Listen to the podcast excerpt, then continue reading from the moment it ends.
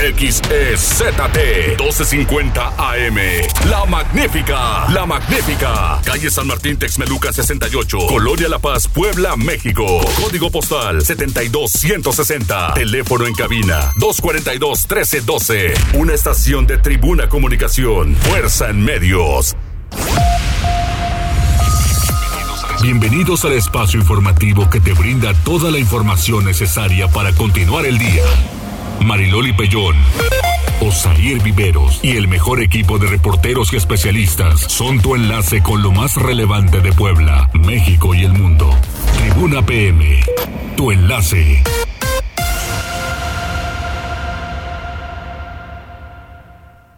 Hola, ¿qué tal? Muy buenas tardes. Qué gusto poderles saludar en este 28 de julio. Ya casi casi se nos termina julio, el séptimo mes. ¿Cómo estás, Osair? Hola, Mariloli. Muy buenas tardes a ti, a nuestros amigos del auditorio. Pues ya estamos listos para acompañarlos hasta las 15 horas a través de la magnífica 1250 de amplitud modulada y ya estamos transmitiendo también en redes sociales. Ya sabe que nos encuentra en las páginas de Facebook de Tribuna Noticias, Código Rojo, Tribuna Vigila y La Magnífica. Exactamente. Un mensajito también. Hombre, claro, hoy no tenemos la voz dulce de Cuco, pero no importa. Estará presente en la oficina, desde ahí nos saludará. Tenemos las líneas, reiteramos cuáles son. Las líneas telefónicas son 242-1312, el número en cabina, 22-23-90-38-10, la línea de WhatsApp, y también nos puede dejar sus comentarios, sus mensajes en las cuentas de Twitter, arroba noticias tribuna, arroba mariloli pellón y arroba viveros-tribuna. Así es, muy bien. Pues nosotros continuamos y nos vamos a las tendencias. Tribuna PM. Hola Jazz, ahora con qué te encontraste? Hola, este Mariloli, Osair, excelente tarde.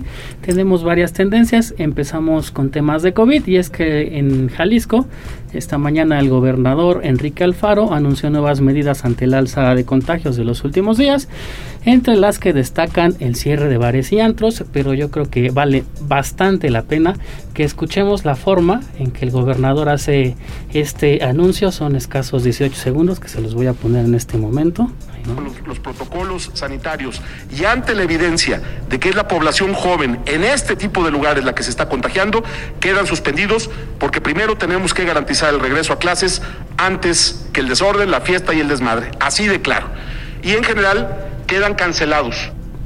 Tal cual así lo dice el gobernador de Jalisco y es que la población joven, digo, no solo no solo en Jalisco, digo, y me, incluyo, bueno, me tengo que incluir los jóvenes, no solo, no solo en Jalisco, sino en gran parte de la República, no, Sí. se- no nos tomamos en serio esta situación de las medidas sanitarias del COVID-19. Recordarán ustedes que en días pasados en Xochimilco, las chelerías que le llamaban estaban a reventar en Ciudad de México, Sí. entonces es un buen momento para que los jóvenes creemos conciencia y nos tomemos esta situación del COVID en serio. No sé qué opinen ustedes. Yo opino que muy bien, tiene toda la razón. Y también eh, pasando a otros temas, no sé si van a decir algo más. Es que eh, en el tema de Alfaro, cuando empezó la, la contingencia el año pasado, se aventó un discurso que todo el mundo ya lo estaba candidateando para presidente, ¿no? Ajá. Pero después se vino toda la problemática de las medidas que adoptó en aquel momento. Y me parece, habla, habla bastante bien, pero Sí. de pronto también este, sí me pone a pensar. Eh, en este caso está cancelando el 15 de septiembre, pero ¿qué otras medidas se están llevando a cabo en Jalisco para evitar precisamente los contagios cuando ya se ha dicho a nivel federal y en otras entidades que por ejemplo las actividades económicas no se van a cerrar de nueva cuenta aún Ajá. cambie el semáforo epidemiológico y la otra es eh, el regreso a clases que ya se viene. Que ya se viene y es, eh, yo creo que va a ser una prueba de oro para los mexicanos, digo en general, para ver cómo reaccionamos, igual los papás, sí papás, hijos, maestros, todas las, las partes que puedan colaborar, cómo reaccionamos en este regreso a clases que va a ser histórico. A mí Así me es. parece muy bueno este gobernador para el discurso es extraordinario, nada más que sí le está fallando algo y considerable el tema de pues uno la impunidad y dos los delitos. Nada más. Nada más y nada menos. Trae ahí un tema especial. Yo en la madrugada escucho a uno de los reporteros que, que dan justamente lo que sucedió durante la madrugada y pues lo que haya pasado en temas delictivos. Y si está canijo, pues es en donde han desaparecido familias. ¿Se acuerdan esa familia que salió a México? O al Estado de México a dar un paseo, regresó toda la familia y cuando iban de regreso ya no aparecieron y fue ahí en esa zona los fueron encontrando, ¿no? Primero me los parece que a los menores o al, menor que era un bebé y después este a los papás. Sí, y poco antes había sucedido algo parecido, pero esos no contaron con la misma suerte de esta familia. Entonces, creo que por ahí se le ve el asunto. Sí tiene las ideas muy claras, pero creo que también a veces poder contar con los elementos para que te puedan ayudar y esto salga adelante, a veces es muy difícil. México país sí tiene dinero, mi, mi postura es que sí tiene dinero para que puedan tener a unas policías mucho mejor preparadas, mucho mejor atendidas y pagadas. bien pagadas. Esa es la enorme diferencia, porque ¿por qué se van del otro lado? Ahí está el asunto. Sí es muy complicado y así como que tanta honorabilidad, pues de repente de repente fallan y fallan y fallan demasiado. ¿Qué más encontraste? Así es, mira, en temas de COVID también y de jóvenes, en Zacatecas el gobierno de este estado, a través de la Dirección de Policía de Seguridad Vial, puso en marcha una nueva promoción y esa está bastante llamativa, por así decirlo, para los jóvenes. ¿Por qué? Porque van a dar licencias gratuitas, licencias de conducir gratuitas, a aquellos jóvenes de entre 18 a 29 años que soliciten ya sea la nueva licencia o una reposición si es que presentan su certificado de vacunación. No sé. Mm, y yo diría que un examen de conducción, ¿no? sí, también sería lo ideal. O sea, sería lo ideal porque no no no con que estén vacunados quiere decir que conduzcan bien. Aquí qué tal los arrancones a todo lo que da, provocan accidentes. Sí, de acuerdo. La, la, verdad es que aquí en, en, México ese, ese tema de la licencia es todo un tema, ¿no? Todo un tema. Porque te hacen un examen en el que prácticamente te vienen ayudando todos los que se encargan de, de aplicarlo.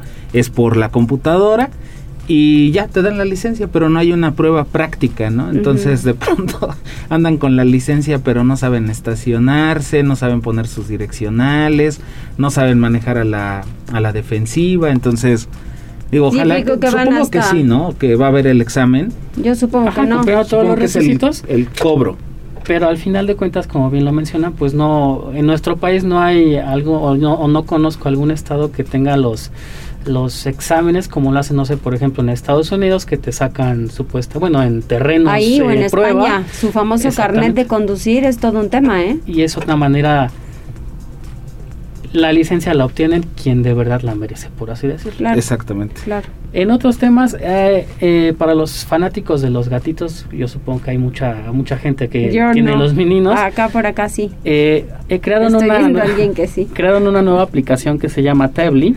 Ajá que esta, esta aplicación, ¿qué es lo que hace? Usa la cámara de los smartphones para saber si el felino eh, está sintiendo algún dolor. ¿Cómo, ¿Cómo, funciona esta, este algoritmo de esta aplicación? Usa, observa la posición de las orejas y la cabeza, el estrechamiento de los ojos, la tensión del hocico e inclusive cómo cambian los bigotes para detectar la angustia. Puede ser bastante novedosa porque al menos yo que he convivido pocas veces con gatos, son muy extraños estos animalitos. Pueden estar de buenas, a veces te saludan y a veces se van corriendo. o te arañan. O te arañan. y finalmente, eh, ayer, eh, más en temas más o menos, ayer acá en Puebla se hizo tendencia Pitbull. Y es que mucha gente pensó entre que es, entre que fue una broma en que cayeron gente que estaba en el lugar, más o menos en la estrella de Puebla, y entre que es gente que ya estaba digamos, armada para este montaje. Pensaron que Pitbull estaba en Puebla tomándose fotos en la estrella de Puebla y en la zona. No era Pitbull, no. Hay, hay gente que desgraciadamente cayó. Digo, la verdad, las fotografías en redes es completamente, no se parece nada a Pitbull. Se trata del, del influencer Publo que solo estaba grabando un video para sus redes sociales. Ándale, pues, ni modo. Y hasta aquí las tendencias, Loli Muchas gracias. De nada. Tribuna PM. Uciel López desde la Dirección de Emergencias y Respuesta Inmediata, la DERI. ¿Cómo estás? Adelante. Hola, muy buena tarde. Los saludo con mucho gusto y a todo el amable auditorio de Tribuna PM. Desde las instalaciones de la Secretaría de Seguridad Ciudadana compartimos el reporte vial en este miércoles. Encontrarán tránsito fluido en Boulevard 18 de noviembre desde la 16 Oriente hasta la autopista México-Puebla en ambos sentidos y sobre la 16 de septiembre entre la 105 Poniente y Circuito Juan Pablo II. Además, hay buen avance en estos momentos sobre la 31 Poniente desde Boulevard Atlisco hasta la 16 de septiembre. Por otra parte, tomen sus precauciones, amigos, ya que se presenta carga vial en la Avenida de la Reforma entre Boulevard Esteban D'Antoñano y Boulevard Norte y sobre Boulevard 5 de Mayo desde la 9 Oriente hasta la 23 Oriente. Además, hay carga vehicular sobre la 11 Sur entre la 37 Poniente y la 13 Poniente en ambos sentidos. Amigos del auditorio, hasta aquí el reporte vial y no olviden mantenerse informados a través de nuestras cuentas oficiales en Facebook, Twitter e Instagram. A todos nuestros amigos de Tribuna PM que tengan una excelente tarde. Muchísimas gracias, Social, que estés muy bien. Seguimos pendientes, buenas tardes. Buenas tardes. Tribuna PM.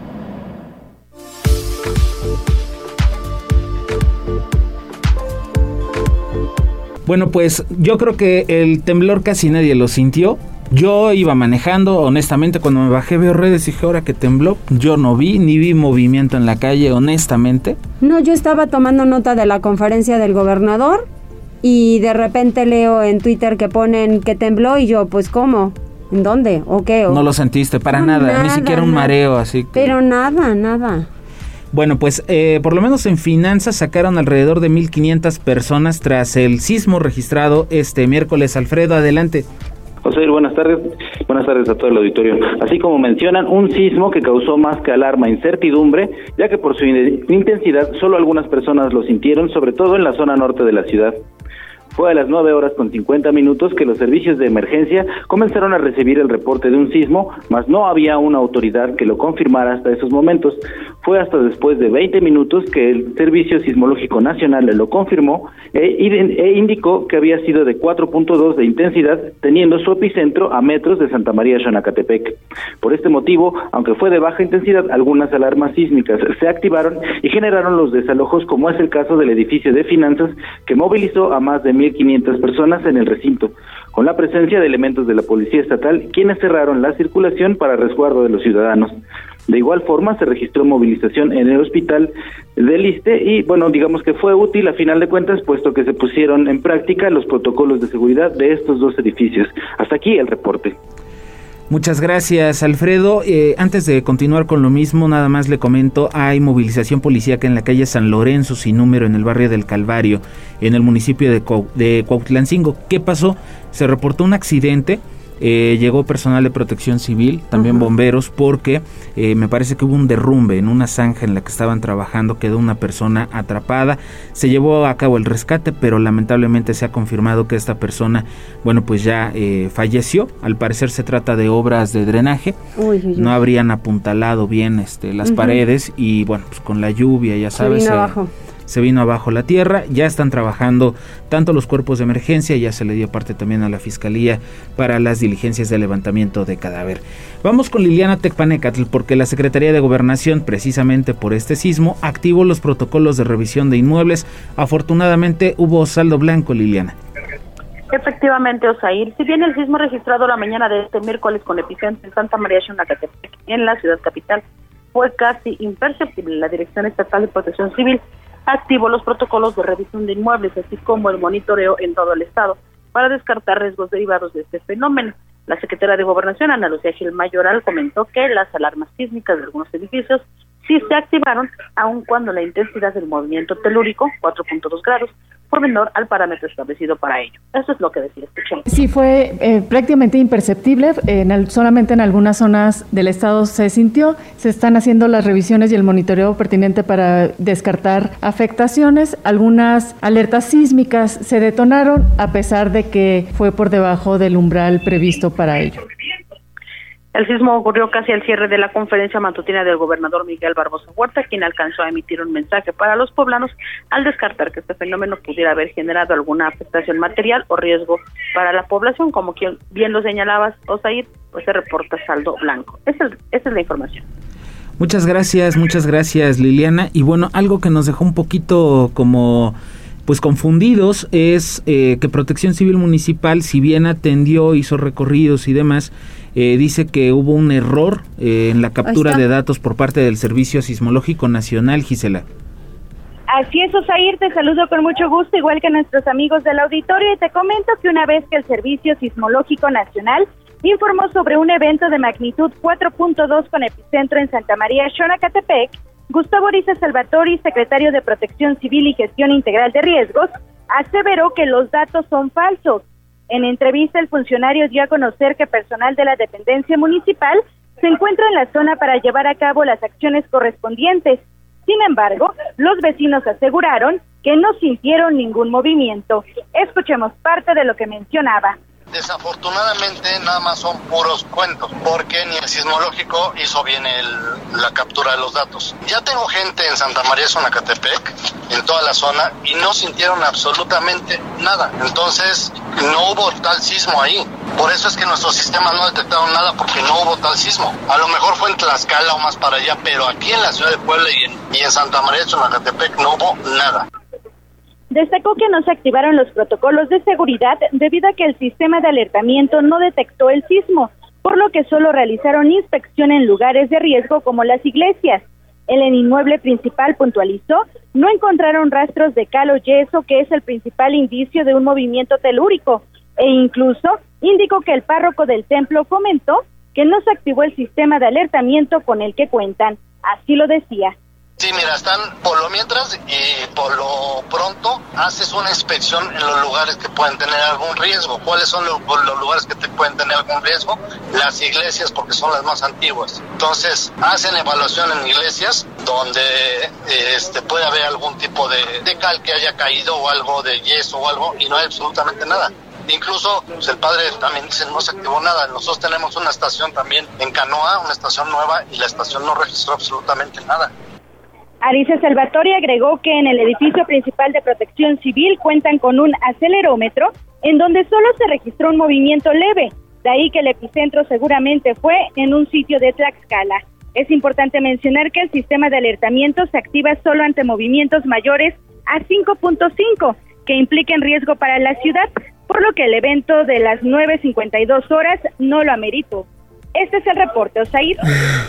Muchas gracias, Gisela. Pues sí, sí nos quedamos así como confundidos porque declara, declaran algo, pero la dependencia en redes sociales está pues prácticamente confirmando que sí. O sea que sí, pero mínimo, mínimo. Pues no importa, pero al final este parece que sí se registró algo aunque sí claro. Lo bueno fue que no pasó no pasó a mayores. No no tenemos malas experiencias en Puebla. Sí bastante malas. Oye vamos con Pili Bravo porque a donde hay malas experiencias es en el tema de seguridad y sesiona la comisión precisamente en este rubro en el Congreso para afinar nuevas iniciativas. Ojalá así sea Pili. Así es fíjate Mariloli. Bueno que esta tarde diputados de la Comisión de Seguridad han sesionado donde el tema central ha sido tratar la inseguridad que hay en las carreteras de la Sierra Norte, que se han convertido en blanco de la delincuencia, además de escenarios de secuestros, como ocurrió al empresario Omar López Moreno, concesionario de una empresa cervecera que fue secuestrado y además eh, que perdió la vida. No es el único caso, por lo que los diputados realizaron un exhorto a la Secretaría de Seguridad Pública para realizar operativos efectivos, no solamente de día, que llegan a ocurrir o a, hacer algunas visitas las patrullas, sino que la cobertura debe ser permanente y de noche, que es cuando ocurren lamentablemente los eh, este tipo de asaltos. Esto lo señalaba el diputado Valentín Medel, así como otros integrantes de esta comisión, que bueno, pues están pidiendo poner los ojos en las carreteras de la Sierra Norte pues para que no se conviertan en nuevos eh, pues escenarios de atracos o bien de secuestros como ocurrió el pasado fin de semana. El reporte. Muchas gracias, Pili. Vamos con Daniel Jacome. Elementos de la Policía Estatal y el del Instituto Nacional de Migración rescataron a una docena de guatemaltecos en las últimas horas. Adelante, Dani. Durante un operativo coordinado, agentes de la Policía Estatal y personal del Instituto Nacional de Migración rescataron a 12 personas originarias de Guatemala. Los hechos ocurrieron en la autopista Puebla-Orizaba a la altura del arco de seguridad de Palmar de Bravo, cuando los agentes ubicaron un camión de pasajeros, donde al realizar una revisión, los policías estatales hallaron que en el vehículo viajaban seis menores de edad, cinco hombres y una mujer, quienes no contaban con la documentación correspondiente. Asimismo, el conductor de la unidad, quien se identificó como José Juan, fue puesto a disposición de las autoridades correspondientes. Cabe destacar que la Secretaría de Seguridad Pública tiene conocimiento que las 12 personas viajaban desde Chiapas con destino a la Ciudad de México. Esta acción se sumó al rescate de 32 personas, también de origen centroamericano, realizado en las últimas horas en este mismo municipio.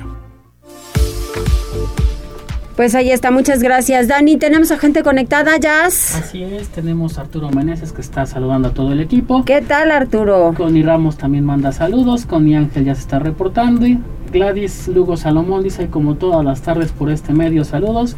Y buenas tardes, dice Raúl Ángela Ávila Ramírez.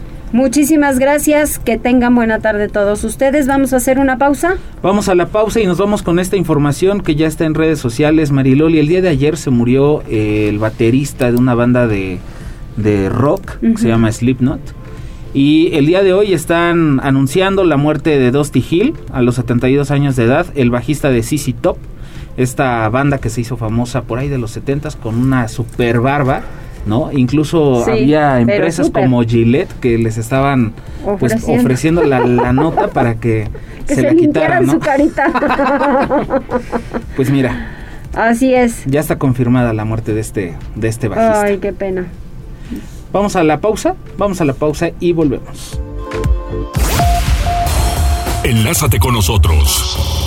Arroba Noticias Tribuna en Twitter y Tribuna Noticias en Facebook. Ya volvemos con Tribuna PM. Noticias, tendencias y más. Estamos de regreso. Tribuna PM, tu enlace. Continuamos en Tribuna PM y en la línea telefónica Ignacio Alarcón, presidente del Consejo Coordinador Empresarial de Puebla. ¿Cómo estás, Taiko? Mariloli, qué gusto saludarte. Muy buenas tardes a ti y a todo tu auditorio. Muchas gracias. Oye, se reunieron el viernes pasado con el gobernador del estado y cuéntanos cómo les fue. Bien, Mariloli, sí, mira, te platico que tuvimos una reunión con el señor gobernador donde fue una reunión de hubo mucho diálogo, hubo mucha plática, tuvimos más de, de una hora ahí viendo todos los temas que nos preocupan mucho al sector que yo represento, como es el sector de la reactivación económica, como es el tema del COVID, que estamos ahorita pasando también por una tercera hora muy complicada, Mariloli. Yo creo que cosas muy muy interesantes que, que ya con el tiempo les iremos ya ya planteando lo que vamos a lo que hay para para Puebla, ¿no? Oye, ¿qué viene entonces para Puebla? ¿En qué quedaron? Pues mira, Mariloli, ahorita es seguir trabajando en estos tres temas eh, muy importantes para Puebla, el tema también de seguridad. Ahorita también te platico que yo calculo que la semana que viene, en unos 8 o 10 días máximos, estaremos teniendo otra reunión con el gobernador ya para arrastrar el lápiz con todos los sectores que, que yo represento, con todas las cámaras y organismos a- adheridos al Consejo Empresarial. Y yo creo que, que esto va por buen camino. Eh, mandó saludos el lunes pasado a todas las cámaras. Así es, Mayloli, yo creo que ya dejamos eh, tiempo atrás todos lo- los, malos momentos que en su momento pudimos pasar. Yo creo que, como todo y como lo platicamos, hubo momentos de, de preocupación cuando nos confinamos hace un año. Pero bueno, yo creo que ahorita es ya darle todo para adelante, Mariloli, eh, empezar a trabajar muy fuerte por Puebla. Nosotros no hemos parado de trabajar por Puebla, por reactivar la economía y espero que, que podamos ir trabajando de la mano gobierno del Estado, municipio y, y- y sector empresarial. Fíjate que es un asunto muy peculiar porque yo reconozco y considerablemente el trabajo que han hecho los empresarios del país porque ustedes sostienen empresas muy importantes. Algunos han sido más beneficiados que otros también, eso es cierto, pero dan empleos, muchas familias tienen seguridad precisamente porque ustedes empresarios dan empleos que no significa que haya alguien en la calle como delincuente o buscando trabajo. Hicieron todo lo posible y me refiero ahora en pandemia para poder tener el mayor número de empleos sin despedirlos porque se cruzó una pandemia sumamente complicada. y ustedes inclusive ahora con esto del outsourcing se la han visto bastante difícil. Sí, así es, Mariloli. No, no, créeme lo que te puedo yo decir, ¿no? Pasamos por una crisis que la verdad nunca la vimos venir de una manera tan tan tan drástica para, para Puebla en específico y para todo el país. Pero bueno, donde tuvimos que parar de actividades, donde, hasta el día de hoy todavía sabes que hay actividades que no se han podido recuperar, no han podido regresar a su actividad semi-normal. Y bueno, nosotros seguimos impulsando, seguimos eh, confiando en, en, en, nuestros gobiernos, vamos a seguir invirtiendo en Puebla, necesitamos recuperar Mariloli los más de 40 mil empleos que siguen todavía ahí en el aire, que no se han podido recuperar, necesitamos recuperarlo lo más pronto posible por Puebla y por la economía de todos los poblanos. ¿Quiénes se reunieron, Taiko? Mira, Mailo, estuvimos en esa reunión, eh, bueno, estuve tu servidor y me acompañaron dos gentes de, mi consejo, donde fue una reunión muy amigable, de mucha, mucha plática, donde nos puso el gobernador también algo muy importante que él ya no va que ya, no, él no quiere cerrar la economía es algo que hay que dejarlo muy en claro él no quiere cerrar la economía él va a hacer lo que se pueda y lo que esté a su alcance para seguir eh, transitando con todas las negocios y empresas y comercios este, abiertos Claro, lo que hay que lograr es este este tracto directo y estas reuniones que al final creo que todos queremos sumar. Puebla es muy importante y se ha visto que, que, van para, para muchas cosas y que si ustedes apoyan en determinados temas, creo que también es importante porque en algún momento pues los empresarios tienen mucha relación con universidades, con eh, otros empresarios de, otros estados de la República Mexicana, de otros países. Hay mucha eh, importación y exportación de manufactura en nuestro estado. Entonces creo que mantener empleos y creo que teniendo un horizonte bastante claro para Puebla es importante. Así es, Mailo, yo creo que nosotros seguiremos eh, impulsando y haciendo lo que está a nuestro alcance también para ayudar al gobierno para contener el tema de, de esta tercera hora que nos preocupa mucho. Seguiremos apoyando en todo lo que nos dé nuestro, pues ya muy muy castigado bolsillo, pero bueno, seguiremos ahí ahí impulsando y yo creo que vamos a, lograr salir eh, muy pronto de esa tercera ola que, sí nos preocupa mucho.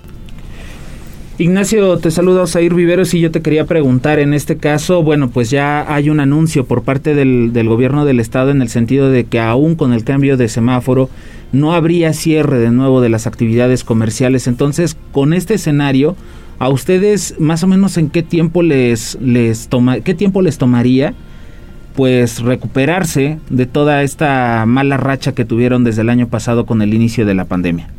Pues ahí también me da gusto saludarte, Osair. Mira, yo calculo que si bien nos va y el panorama eh, lo seguimos trabajando como veníamos ya después de la segunda ola que tuvimos, eh, a, raíz de, mediados de enero, yo creo que estaremos saliendo de esta crisis, calculo en un año, año y medio, si, si, si tenemos mucha suerte, Aquí es muy importante eh, que el empresariado poblano eh, no se eche para atrás, que siga invirtiendo, que siga creyendo en Puebla y, en los poblanos para no retrasar esta apertura que, que, nos puede prolongar más el tiempo, ¿no?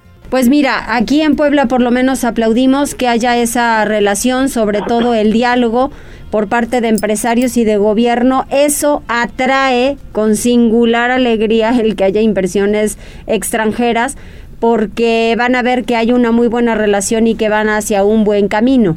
El, el asunto ahora también, Taiko, es que puedan todos quienes están integrando el Consejo Coordinador Empresarial estar de acuerdo en que tenemos que seguir con las medidas sanitarias en los comercios, en los establecimientos, para que así no haya un retroceso y no digan que la parte de aquellos quienes tienen un establecimiento, tienen un negocio, ellos no cumplen.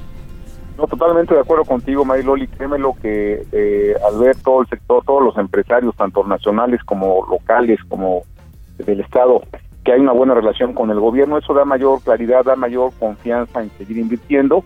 Y bueno, comentarte que en todos los sectores que yo represento seguimos haciendo eh, hasta lo imposible por cumplir con todos los protocolos. Hemos sido muy muy este obedientes en el tema del decreto, eh, hemos eh, pues, guardado todas las normas que nos han pedido y, créeme lo que damos toda la, confianza de que los contagios no están en ninguno de los sectores que yo represento, ni en los comercios, ni en las plazas comerciales, ni en restaurantes, ni en hoteles, ni en las industrias, ¿no? Yo creo que ahí sí estamos cumpliendo con todos los protocolos, vamos a seguir reforzándolos mucho más nos ha costado mucho dinero esos protocolos, pero bueno, seguiremos eh, haciéndolo. Maylori es un tema que pues, es mundial, no, es un tema nada más de Puebla, ¿no? Y lo, seguiremos trabajando hasta que esto se, se acabe y que la gente, también es importante decir, la gente que se vaya a vacunar, eso es lo único que nos puede ahorita ayudar a poder eh, salir lo más pronto posible de esta tercera ola de, de contagios. ¿Hay confianza para el próximo gobierno municipal?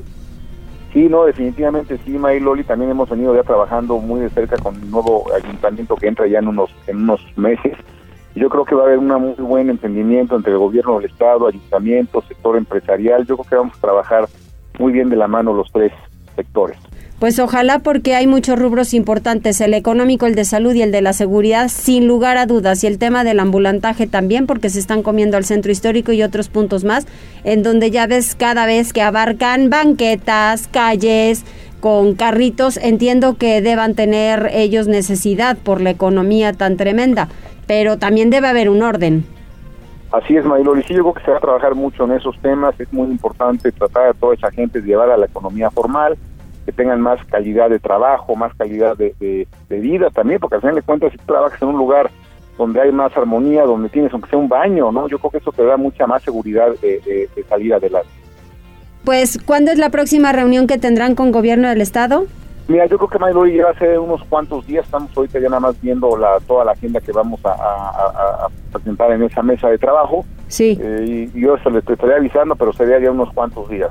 Muy bien, pues a trabajar por Puebla, que eso es lo que se necesita. Muchas gracias, Taiko, y ya sabes, a tus órdenes como siempre. Gracias, un saludo a ustedes, Marilol, y a tu auditorio. Que tengan buen, buen día.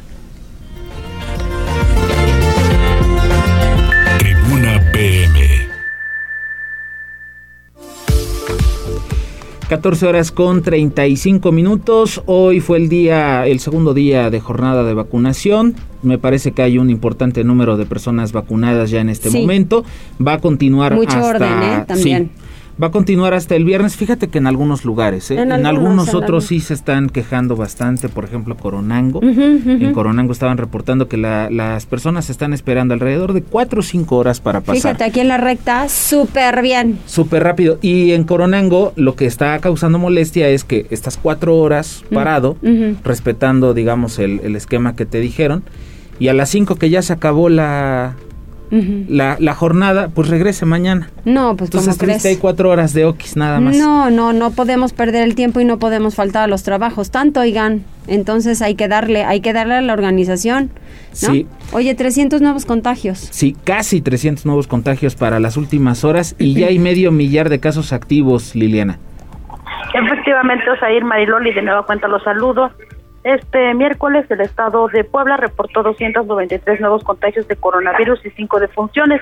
Además, la cifra de pacientes activos ya supera el medio millar con 568 casos en 42 municipios. Esto lo informó el secretario de Salud Antonio Martínez García. Él agregó que actualmente se reportan 338 hospitalizados, 36 de ellos en terapia intensiva y al respecto comentó que del total de personas acuden a los servicios de salud del Estado a solicitar la prueba diagnóstica del coronavirus, alrededor del 12% se tiene que quedar hospitalizado, pues su sintomatología así lo requiere. Eso es lo que decía, vamos a escuchar teniendo 293 casos nuevos en comparación al día de ayer. Tenemos casos activos ambulatorios hospitalizados, 568 distribuidos en 42 municipios. En lo que respecta a la hospitalización en todo el sector, tenemos 338 pacientes hospitalizados y 36 de ellos requieren de ventilación mecánica asistida. Y en cuanto al avance de la vacunación, detalló que este martes, primer día de la jornada de inoculación masiva para los habitantes de una docena de municipios metropolitanos, se aplicaron 72 2.724 entre primeras dosis a mayores de 30 años y refuerzos para la población de entre 40 y 49 años. Finalmente, y en cuanto a las versiones que indican que los poblanos que ya recibieron la vacuna Cancino, que se supone es de una dosis, tendrán que aplicarse en poco tiempo un nuevo biótico, el secretario recordó que todas las vacunas fueron puestas en circulación sin completar la fase 3, que es la que consiste en determinar el periodo de efectividad de cada una. Este es el reporte. Oye Liliana, y hablando en más de que tiene que ver con lo de la pandemia, creo que sí, me parece que es uno de los sectores de los que han sido más golpeados en la pandemia, pero también han sido de los más sancionados, porque en la reapertura, bueno, pues no se respetan los aforos, no se respetan los horarios y otras cosas más. Efectivamente, la secretaria de Gobernación en el estado de Puebla, Ana Lucía Gil Mayoral, informó que el giro comercial que mayores sanciones ha recibido a causa de violar los decretos encaminados a detener la propagación del coronavirus es el de los restaurantes, así como el de los bares que de hecho aún tienen prohibido operar. La funcionaria indicó que la falta más recurrente es el incumplimiento de los aforos, así como el cierre fuera de horario establecido, las cuales en este momento son motivo de clausura por cinco días. Escuchemos. ¿A qué giros comerciales son los que más, eh, más clausuras han sufrido o que más eh, sanciones eh, se han visto acreedoras a través de, de, la clausura en sus distintos momentos? Han sido los restaurantes y los, y los bares que no, que, que no deberían de estar abiertos, casi siempre por aforo o por no cumplir con los horarios, con los horarios establecidos. Y sobre los operativos en el transporte público, comentó que también se realizan recorridos en los paraderos de las diferentes líneas del Metrobús en donde se reparten gel antibacterial y cubrebocas y en ese sentido llamó a los poblanos a sumarse a los esfuerzos y vigilar la aplicación de las normas sanitarias en todas las rutas del transporte colectivo. Finalmente, la funcionaria informó que este fin de semana habrá ley seca en la entidad debido a la consulta impulsada desde el gobierno de la República que tendrá lugar el próximo 1 de agosto. Es el reporte. Muchas gracias Liliana. Oye, vamos con el ayuntamiento, ¿no? Así es, el ayuntamiento anunció el cambio de sede para la aplicación de pruebas PCR a sus trabajadores. Anteriormente se realizaban en la Secretaría de Administración y ahora ¿dónde va a ser? Así es, Osair, te saludo de nueva cuenta igual que a nuestros amigos del auditorio y te comento que la Secretaría de Protección Civil y Gestión Integral de Riesgos del municipio de Puebla será la única encargada de llevar a cabo las pruebas PCR a personal de todas las dependencias del Ayuntamiento de Puebla. Por ello, se giró una circular para dar a conocer el cambio de sede para realizar estas pruebas de detección de COVID-19 que se realizaba en las instalaciones de la Secretaría de Administración. En entrevista, Gustavo Ariza Salvatori, titular del área, aseveró que no existe una instrucción de que trabajadores se hagan pruebas PCR por una posible ola de contagios del virus SARS-CoV-2 como se especuló recientemente. Simplemente puntualizó, se instruyó el cambio de sede para garantizar el bienestar de todo el personal, pues incluso los casos positivos al interior del gobierno de la ciudad disminuyeron considerablemente. Escuchemos parte de lo que mencionaba pero no hay ninguna orden de que la gente se vaya a hacer este PCRs, ni mucho menos. Esa es una mentira. No, pero les llegó porque el cambio de, de, de sede es para protección civil. Necesiten una PCR, se tienen que ir a hacerse la protección civil. No hace caso. Este, sí, es para todas las dependencias, para todos los, ¿cómo se llama? Para todos los compañeros del ayuntamiento. Indicó que mantienen un registro y monitoreo del comportamiento de casos en las dependencias por lo que en este momento existen cinco casos de contagio cuando anteriormente se registraban hasta 15 por día. Arisa Salvatori reiteró que los contagios se han dado en casi todas las áreas del Ayuntamiento de Puebla, la mayoría en confinamiento, pero otros más en oficina. Este es el reporte, Osair.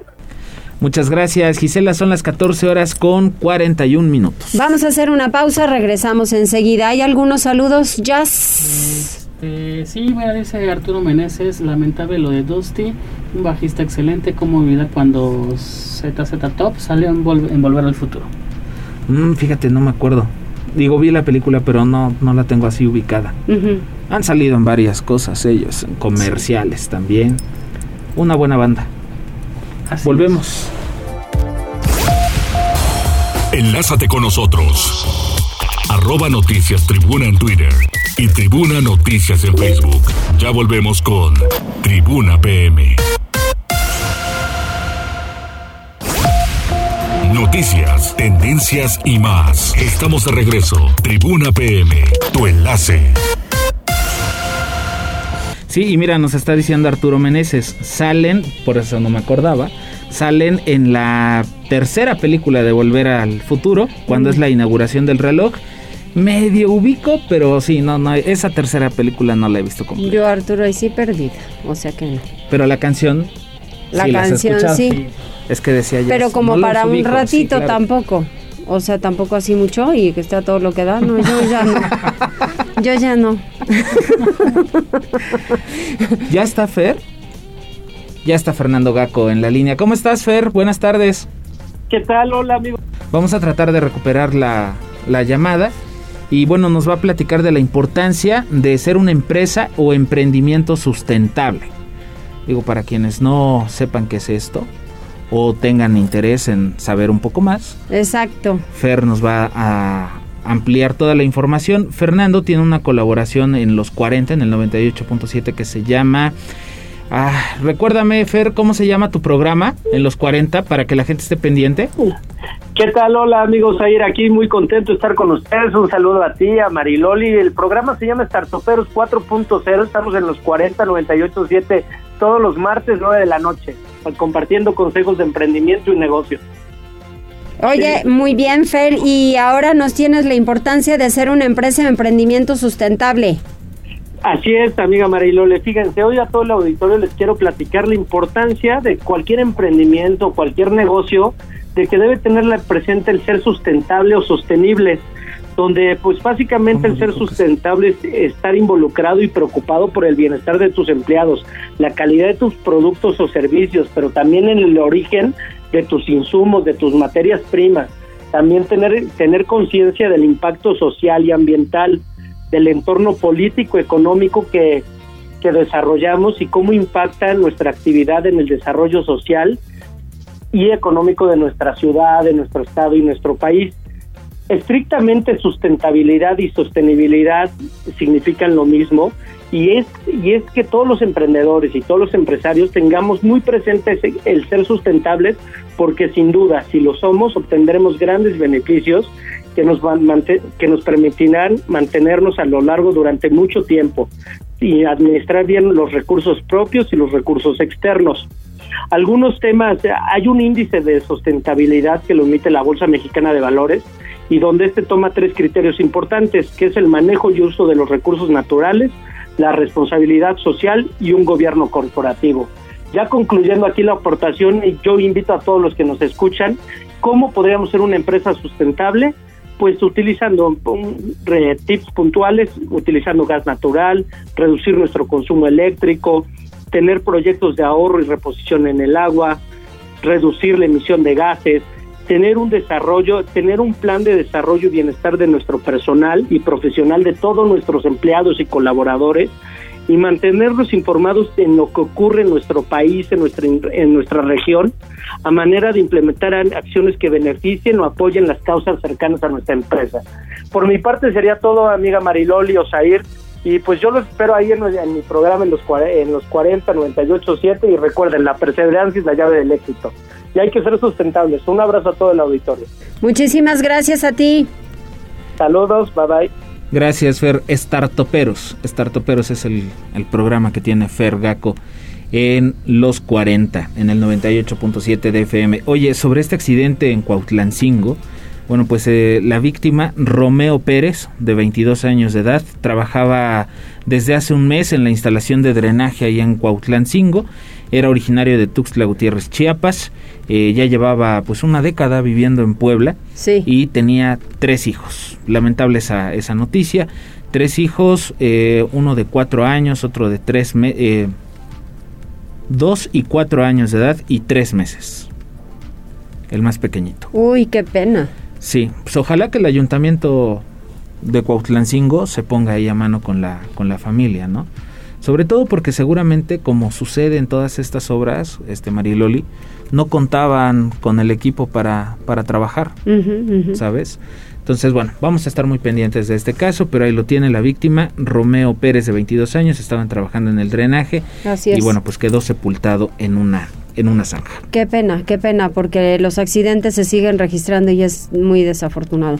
Vamos con Pili Bravo porque regidores del próximo ayuntamiento encabezado por Eduardo Rivera iniciaron acercamientos para planear el trabajo a partir de octubre. Y qué bueno, Pili, que empiecen a trabajar desde ahorita, que sepan con lo que se van a enfrentar. Digo, Eduardo no es novato en, el asunto pero sí tendrán que hacer trabajo conjunto entre los salientes que ojalá que compartan bien la información y entrantes y sobre todo, bueno, también para conocerse entre ellos, ¿no? Porque, bueno, pues algunos eh, son nuevos, totalmente novatos, y bueno, pues se tiene que saber cuáles son sus habilidades y cualidades. Por eso Eduardo Rivera, presidente municipal electo, sostuvo una reunión con esta planilla de regidores electos para que desde ahora integren las comisiones y trazar los proyectos de trabajo inmediato a partir de octubre, cuando asuman la responsabilidad de gobierno para los próximos tres años. Se informó también a los regidores de los trabajos de planeación estratégica en el periodo de transición y de las personas designadas para establecer estos procesos de entrega-recepción de la actual administración. El propósito de su gobierno será abierto, así lo dice el presidente. Indudablemente de puertas abiertas es el momento de construir, de escuchar, de escuchar, trabajar, trabajar. En esta reunión sirvió para el conocimiento, te repito, entre el equipo, el tener una variedad de perfiles de mujeres y de hombres que se tendrá en el próximo cabildo y que cada quien por su actividad eh, profesional habrá de enriquecer pues la toma de decisiones. Eh, se presentaron como ya regidores formales Luis Alberto Franco, María Guadalupe Arrobarena, eh, Dolores Cervantes Moctezuma, Miguel Ángel Mantilla, Miriam Arabián, Coutolén, Leobardo Soto, Susana Riestra, Ricardo Grau, Vanessa Janet, Alejandro Cañedo Priesca, Karina Romero, José Carlos Montiel Solana, Rocío Sánchez de la Vega, así como Manuel Herrera y Cristian Lucero Guzmán Jiménez. Y bueno, pues todos ellos serán regidores de la próxima, del próximo cabildo. Es el reporte, Mariloli. Pues hay unos no tan novatos, ¿no? Miriam Maravián sí sabe de qué estamos hablando. Sí, claro, sí, muchos también, eh, ¿cómo se llama? Alejandro Cañedo, ¿no? Em, pero bueno, pues hay otros nuevos, como esta última joven, Lucero Guzmán, que no sabe mucho. También está el hijo de Leobardo Soto, que pues es su primera vez que va a participar en actos. Eh, y bueno, pues hay otros que sí, efectivamente ya tienen experiencia, como es el caso de José Carlos Montiel Solana, eh, eh, Miguel Ángel Mantilla también. En fin, pues vamos a ver cómo se integra este nuevo cabildo. Ojalá, ojalá que sea bastante bueno y que, y que saquemos a Puebla, ¿no? Adelante. Gracias, Pili. Hasta luego, Maribel. Y digo que saquemos porque nosotros tenemos también nuestra parte, ¿no? Al final de cuentas no todo es de la autoridad. Es correcto, tenemos que ser buenos ciudadanos. Sí, claro, responsables completamente. Liliana, vamos con ella. El Centro Histórico de Puebla está lleno de personas víctimas de trata, esto lo señaló el gobernador Miguel Barbosa hoy por la mañana y asegura que su gobierno combate de raíz este delito, Liliana. Efectivamente, Osair, es necesario crear una nueva idea del ejercicio de la autoridad municipal, pues los gobiernos deben actuar no en función del delito que les toca administrar, sino en cuanto al delito que les toca prevenir, señaló el gobernador Miguel Barbosa Huerta, quien dijo que su administración ataca de raíz la trata de personas, tarea en la que requiere la colaboración de la autoridad municipal. Como ejemplo, citó el caso de Puebla Capital, ya que en algunas calles del primer cuadro de la ciudad la presencia de sexo servidoras es evidente y las probabilidades de que la trata de, que son víctimas de trata de mujeres, bueno, pues son muy altas, por lo tanto es necesario emprender acciones conjuntas para combatir este fenómeno. Y es lo que decía, escuchen. Estamos nosotros atacando de raíz, investigando y deteniendo delincuentes y mafias que se dedican a eso. Pues no ven el centro de la ciudad lleno de esta actividad de sexoservidoras. Eso es trata de personas. Hay que limpiar en coordinación con los ayuntamientos. Debe haber una nueva idea del ejercicio de la autoridad municipal. Ya no es el delito que les toca administrar, es el delito que les toca impedir.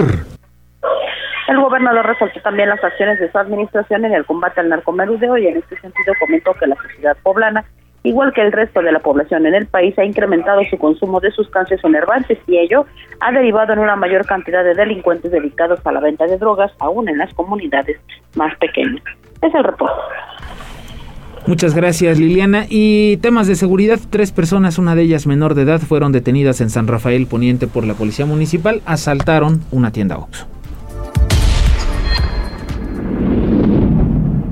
En la colonia San Rafael Poniente, policías de la capital poblana detuvieron a Yosmara, de 29 años de edad, Jesús, de 19, así como un joven menor de 16 años de edad, identificados como probables responsables del asalto a una tienda Oxxo. A través de un reporte ciudadano, las autoridades municipales tomaron conocimiento sobre un robo en proceso en la avenida Francisco Villa, motivo por el cual elementos policiales se aproximaron al sitio. Una vez en el punto, los efectivos se entrevistaron con el encargado de una tienda de conveniencia, quien señaló a tres personas como responsables de huir del sitio, junto con mercancía diversa y dinero en efectivo. Con dicha información, los uniformados se dieron a la tarea de ejecutar un operativo de búsqueda que permitió la localización y detención de los responsables sobre el Boulevard Hermano Cerdán. Además, se recuperaron más de 300 pesos en efectivo y alrededor de 100 cajetillas con cigarros. Aunado a ello, se aseguró una camioneta Ford Explorer color blanco en la cual se daban a la fuga los presuntos responsables. Posteriormente, los municipales constataron en diversas bases de datos que Jesús cuenta con antecedentes penales por robo a negocio. Los dos hombres y la mujer ya se encuentran en disposición de las autoridades ministeriales para las indagatorias correspondientes.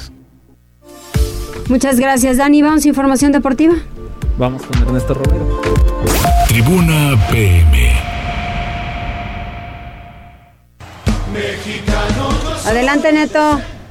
¿Qué tal Mariloli? ¿Qué tal Osair? Muy buenas tardes. Buenas tardes a todo el auditorio. Vamos rápidamente con la información deportiva y comenzamos precisamente con la selección que pase a la siguiente ronda allá en los Juegos Olímpicos. Y es que Alexis Vega y Luis Romo anotaron goles en la primera parte y México terminó goleando 3-0 a Sudáfrica para clasificarse a la segunda ronda del fútbol masculino de los Juegos Olímpicos. Vega remeció primero las redes a los 18 minutos y Romo aumentó la cuenta al aprovechar un rebote dentro del área a los 44. Henry Martin maquilló el marcador con el tercero al cristalizar un pase de Carlos Rodríguez al minuto 59. Con el triunfo, la selección dirigida por Jaime Lozano alcanzó seis puntos y terminó segundo en el grupo A, detrás de Japón que goleó 4-0 a Francia para finalizar como líder de la zona con nueve unidades. Ahora México se estará enfrentando a Corea del Sur el próximo sábado en Yokohama por el derecho a meterse a las semifinales. Hay que señalar que los mexicanos terminaron el partido con 10 jugadores por la expulsión bastante infantil por parte de Carlos Rodríguez, quien se estará perdiendo el encuentro ante los coreanos. Los sudafricanos, que fueron últimos del grupo al no sumar unidades, estuvieron cerca de ponerse al frente apenas a los 12 minutos, pero después el dominio por parte del conjunto azteca fue abrumador que mantienen ahora pues vivo. El sueño de emular lo conseguido en Londres 2012 cuando ganaron la medalla de oro considerado hasta el momento el logro más grande por parte del balompié nacional. Vámonos con el resto del fútbol varonil porque Argentina se fue eliminada temprano del fútbol masculino pese a rescatar el empate 1-1 contra España, una despedida decepcionante para una bicampeona olímpica que antes del viaje lidió con dificultades para contar con los refuerzos deseados en la cita de Tokio. Y es que por segunda edición consecutiva la albiceleste pues naufragó. En la fase de grupos sí se quedó con las ganas de conquistar un oro olímpico tras los conseguidos en Atenas 2004 y Beijing 2008, en tanto que España, que trajo a seis jugadores de la selección que llegó a semifinales en el reciente campeonato europeo, pues avanzó con el resultado a los cuartos de final como líder de su grupo. La jornada también deparó la eliminación de otras potencias de fútbol como Alemania y Francia, mientras que Brasil y México, los últimos dos campeones olímpicos, pues también sellaron boletos a la siguiente fase del torneo como primero y segundo de sus respectivas llaves. Argentina terminó mal, el equipo dirigido por Fernando Batista, que cayó en la primera fecha frente a Australia 2-0 y luego ganó a Egipto por la misma, tenía que ganarle a España para poder clasificarse, sin embargo fue la Roja que llevó las riendas y mantuvo la posición durante casi todo el partido ante una albiceleste bastante timorata y sin respuestas que reaccionó bastante tarde, cuando se dio cuenta pues simplemente el cronómetro había señalado el punto final de la selección albiceleste en esta justa olímpica. Vámonos con la participación de mexicanos porque el equipo de clavados se quedó sin su segunda medalla de bronce en este deporte al ser sobrepasados por Alemania en el último salto. Y es que la pareja conformada por Yael Castillo y Juan Manuel Calaya concluyeron en el cuarto lugar de los sincronizados masculinos desde el trampolín de tres metros con un total de 400.14 puntos, mientras que los alemanes Patrick Hausen y Lars Ruger se quedaron con el bronce con 404.73. Por su parte, Luis, el abuelo Álvarez, no pudo en su duelo ante el japonés Furukawa en los 32 avos de final de tiro con arco individual masculino. Álvarez, quien ya consiguió bronce en esta justa olímpica, pues comenzaba el camino para una nueva presea, pero el nipón estaba altamente concentrado para eliminar al mexicano y finalmente así lo consiguió. Vámonos con otras naciones porque Simone Biles pues no defenderá su título olímpico en el concurso individual de la gimnasia. La superestrella norteamericana se retiró de la final este jueves para concentrarse en su salud mental. En el básquetbol Estados Unidos regresó a la senda de la victoria y lo hizo con bastante facilidad Damián Lillard anotó 21 puntos y Estados Unidos se recuperó de la derrota en su presentación ante Francia y terminó arrollando 120-66 a Irán para sumar su primera victoria allá en Japón. Finalmente los Pericos de Puebla ganaron el primero de la serie ante los Mariachis de Jalisco. Hoy será el segundo a partir de las 7 de la noche y lo podrán escuchar aquí a través de la magnífica 1250 de AM. Mariloli, Josaís, hasta aquí lo más relevante en materia deportiva. Muchas gracias, Neto.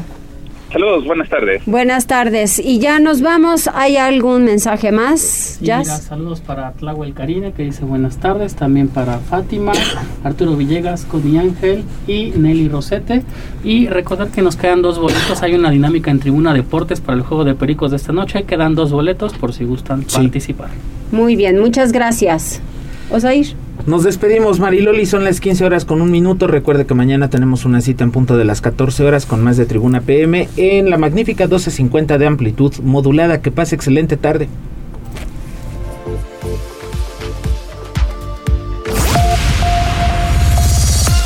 Gracias por enlazarte con nosotros.